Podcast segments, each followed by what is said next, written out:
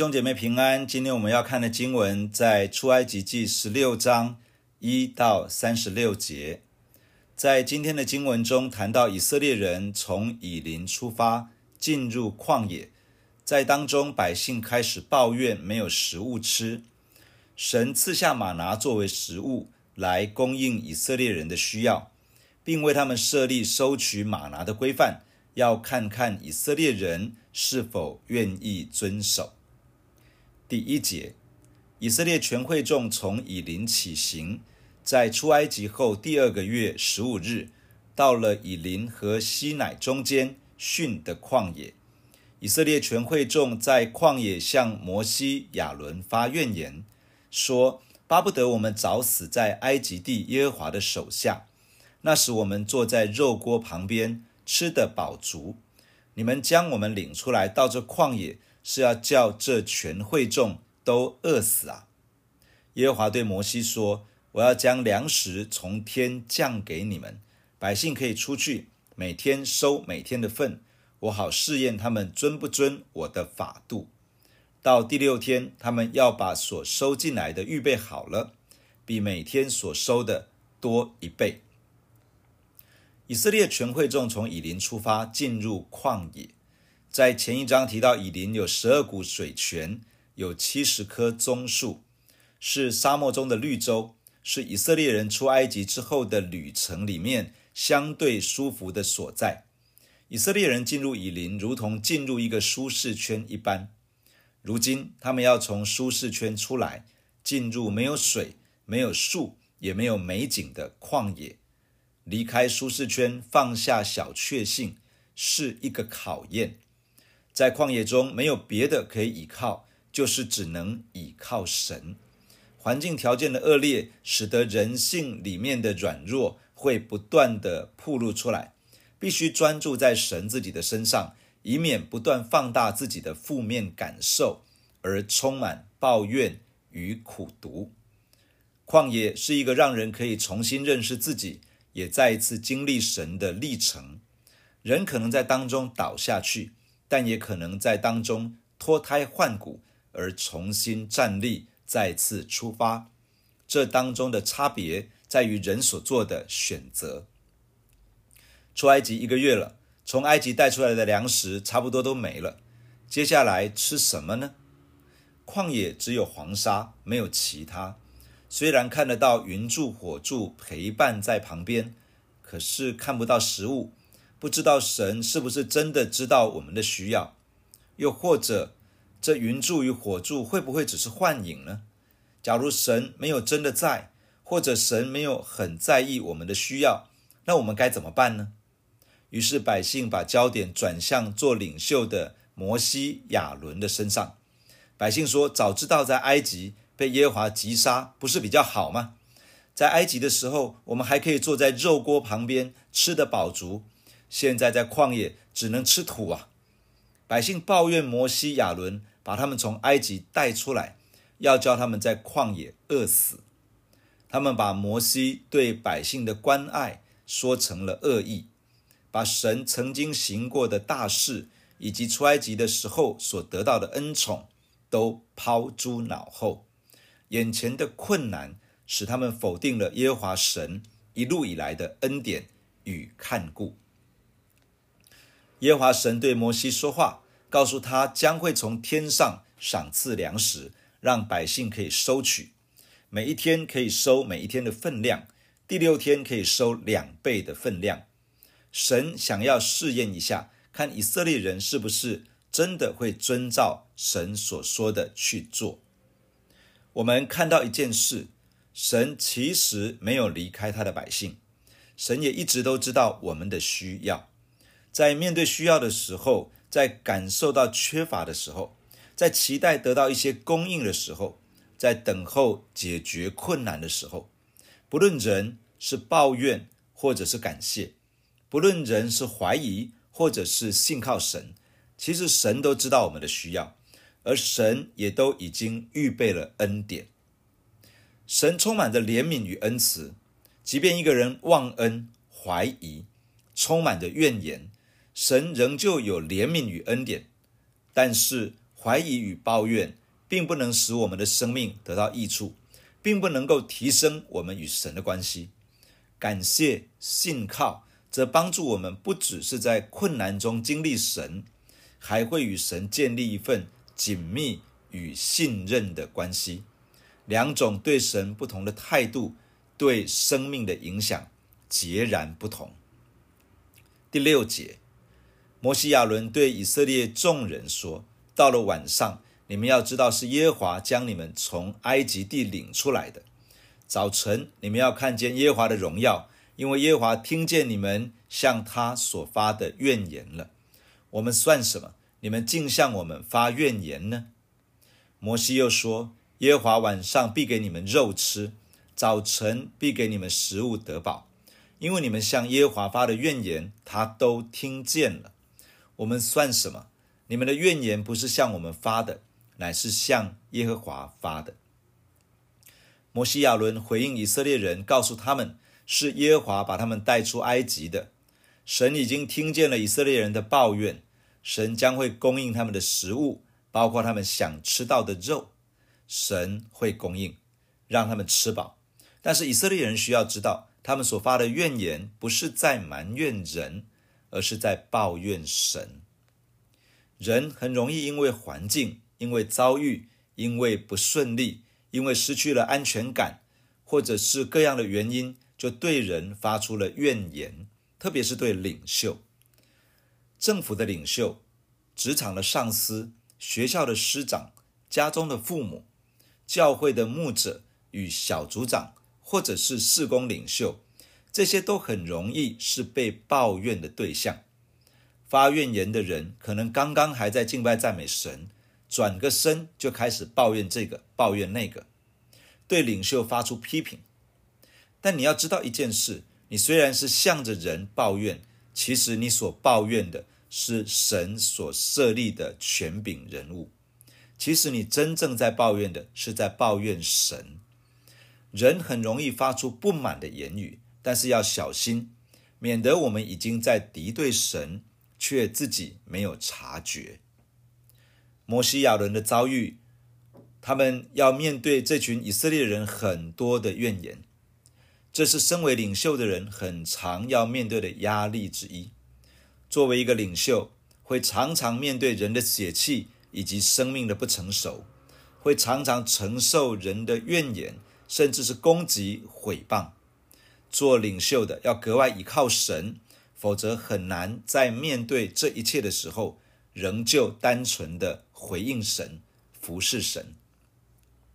第九节，摩西对亚伦说：“你告诉以色列全会众说，你们就近耶和华面前，因为他已经听见你们的怨言了。”摩西正对以色列全会众说话的时候，他们向旷野观看，不料。耶和华的荣光在云中显现。耶和华晓諭摩西说：“我已经听见以色列人的怨言。你告诉他们说，到黄昏的时候，你们要吃肉；早晨必有食物得饱。你们就知道我是耶和华你们的神。”摩西要亚伦招聚以色列人。正当亚伦向以色列全会众说话的时候，神的荣光在云中彰显。耶和华神要摩西告诉以色列百姓。到了黄昏可以吃肉，到了早晨会有食物让他们吃饱。以色列百姓要真知道耶和华神是以色列的神。从以色列人出埃及之后，其实他们一直看得到神同在的记号，也就是日间的云柱、夜间的火柱。以色列人也一路经历神的恩典同在，从出埃及之前蒙神保守，免于埃及人的灾祸。到看见大海分开，行走干地，看见埃及人被海水淹没，到马拉苦水转为可喝的甜水，加上每一天白天云柱保护，免受烈日曝晒；夜间火柱保护，免受低温的寒害。每一天都有恩典，每一天都在保守。但是眼前的一个需要没有得到立时的答案与满足，他们就开始抱怨了。这个真的是不幸的恶心，好像神只是过去的神，不是现在的神；好像神只能面对以前遭遇的问题，无法处理眼前的需要。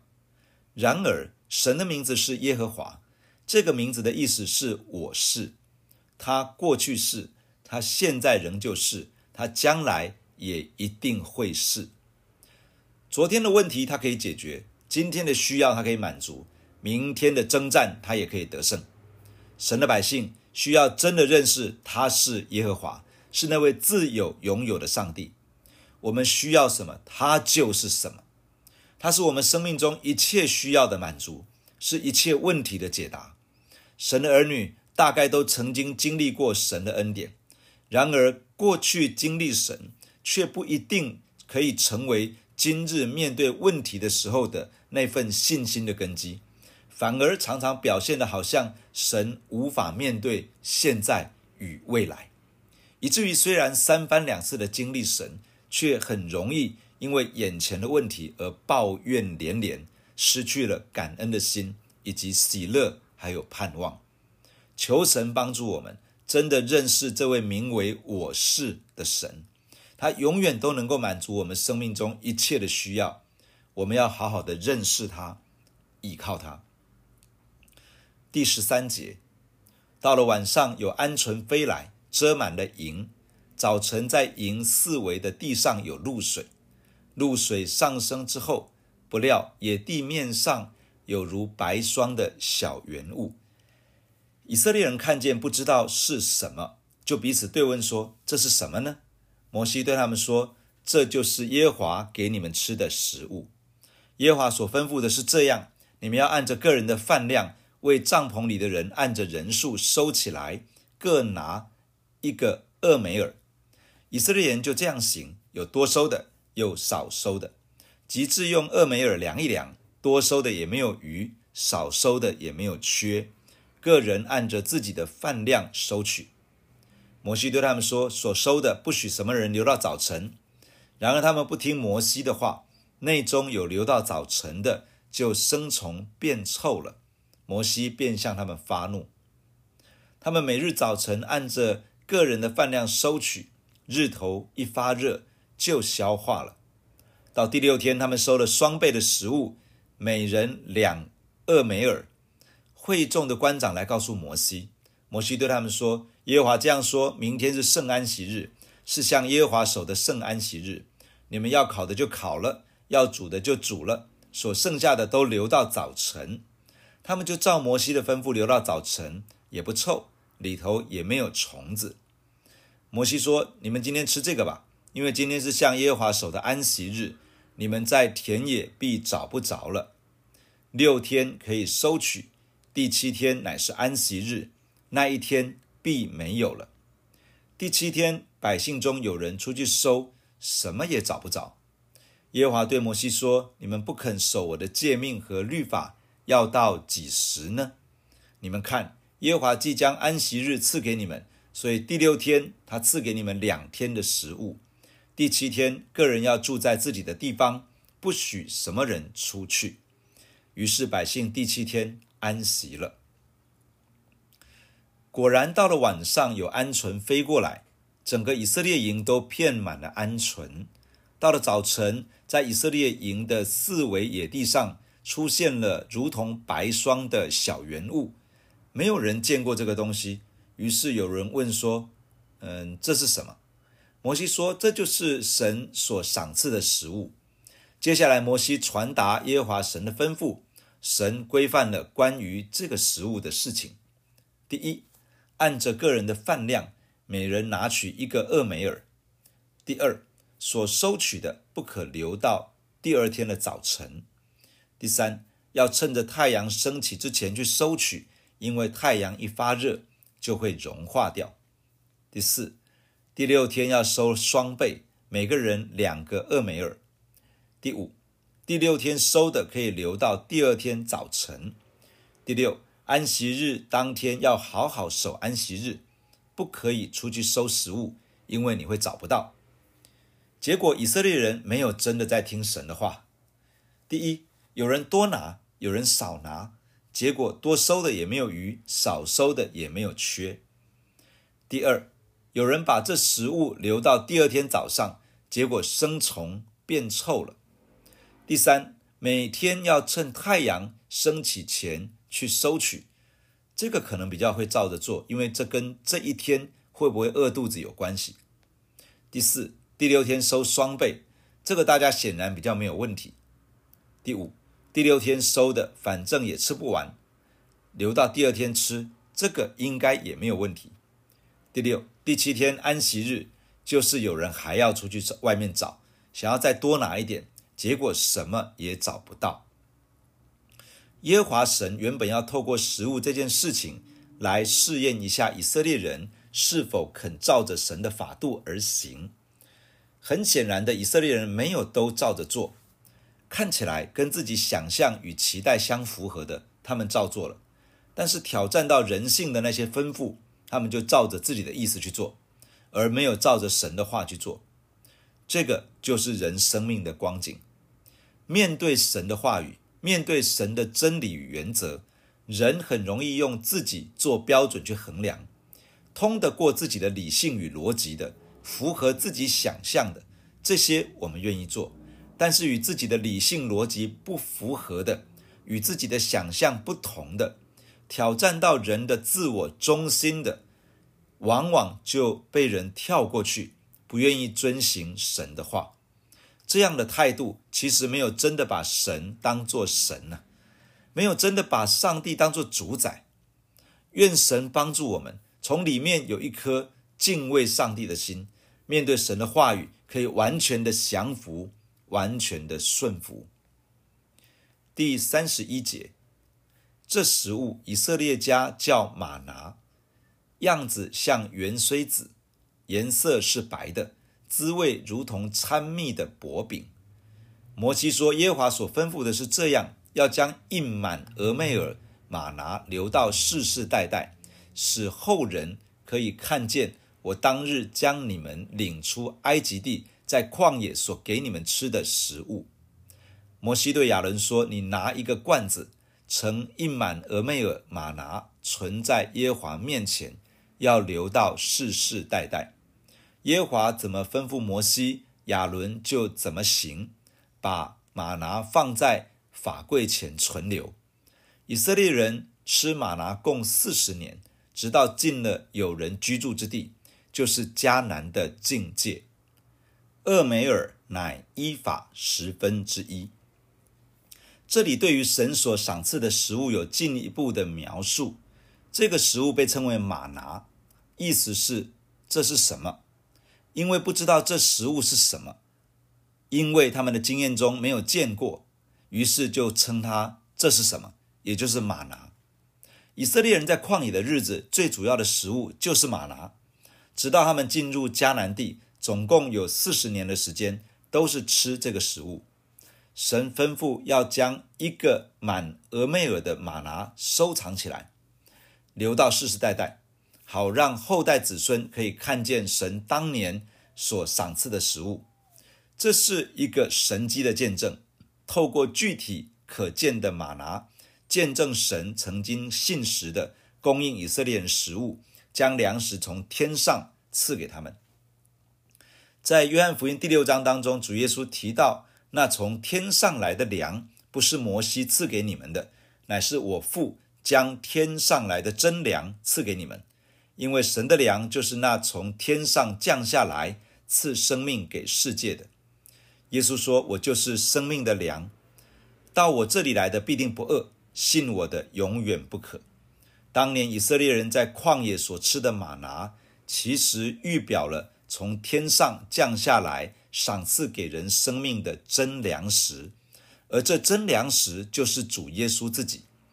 人需要接受耶稣，真正与他建立生命连结的关系，他就能够满足人生命里面的需要，灵里头得到饱足，心灵不再干渴。弟兄姐妹，让我们一起来到神的面前来祷告。亲爱的天父，我们感谢你透过今天的圣经来对我们的心说话。谢谢你赏赐主耶稣基督成为生命的粮，让我们因着认识主耶稣，跟耶稣之间建立一个真实的关系，我们的生命可以得到饱足，我们的心灵不再干渴，我们的灵里头可以饱足得力。感谢亲爱的主，像我们这样的施恩。当我们信靠你的那一天开始，你就是我们生命的粮，一直到如今，你每一天供应我们，让我们灵里头饱足得力。主啊，你赐福在我们的身上，帮助我们学习信靠你，帮助我们学习降服在你的面前。主啊，特别我们是一群经历你恩典的人。主啊，你是那位昔在、今在、永在的上帝，你是那位过去是。现在也是，将来仍旧是的那位上帝。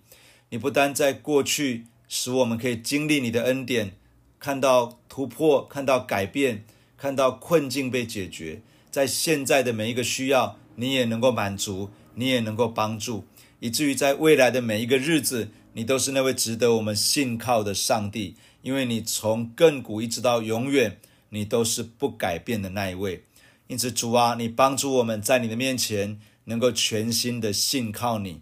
主啊，帮助我们，当有的时候，如同在旷野的当中，我们生命当中许多的弱点被暴露出来、被显露出来的时候，有的时候，主很多的熬炼，使得我们的心好像渐渐的失去了荣光，失去了盼望跟喜乐。主啊，但是你一直都在，因此求你保守我们的心，可以专注在你的身上。可以定睛在你的身上，可以专注在天上的事，主啊，以至于我们的心可以不断的被你的同在来保守。主啊，你赐恩带领我们在旷野中能够做正确的选择，在生命的熬炼中能够做正确的选择，以至于我们不是扑倒在旷野，而是可以靠着你的恩典站立起来，重新得力，再一次的出发。亲爱的主啊，我们来祷告仰望你。主为着在我们的教会当中做领袖的来向你祷告，因着主耶稣基督的名，祝福每一个牧者，祝福每一个小组长，祝福每一个事工领袖。主啊，做领袖的很容易面对批评以及许多的怨言。主啊，你施恩在每一个做领袖的身上。主啊，你亲自成为遮盖与保护。主让领袖的心更专注在你的身上。主啊，让领袖有一份恩典。能够驯良像鸽子，可以灵巧像蛇，以至于在面对很多不同的需要的时候，能够更有智慧的来帮助，让教会被建造，让羊群得益处。主，我也祈求你保守所有神的儿女。主，不论是遭遇什么，不论是面对什么，主让我们的心可以更多的降服在你的话语以及权柄之下。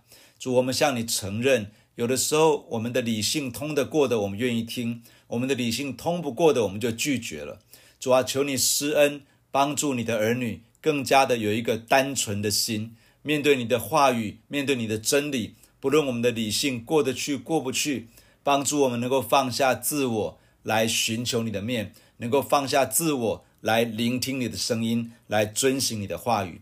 求你亲自的赐福在我们的教会，带领每一个神的儿女。每一天的生活，谢谢你赐福与我们同在，奉耶稣基督的名祷告，阿门。假如你喜欢我们的分享，欢迎订阅并关注这个频道。假如你从今天的分享当中得到帮助，欢迎你分享给更多的人。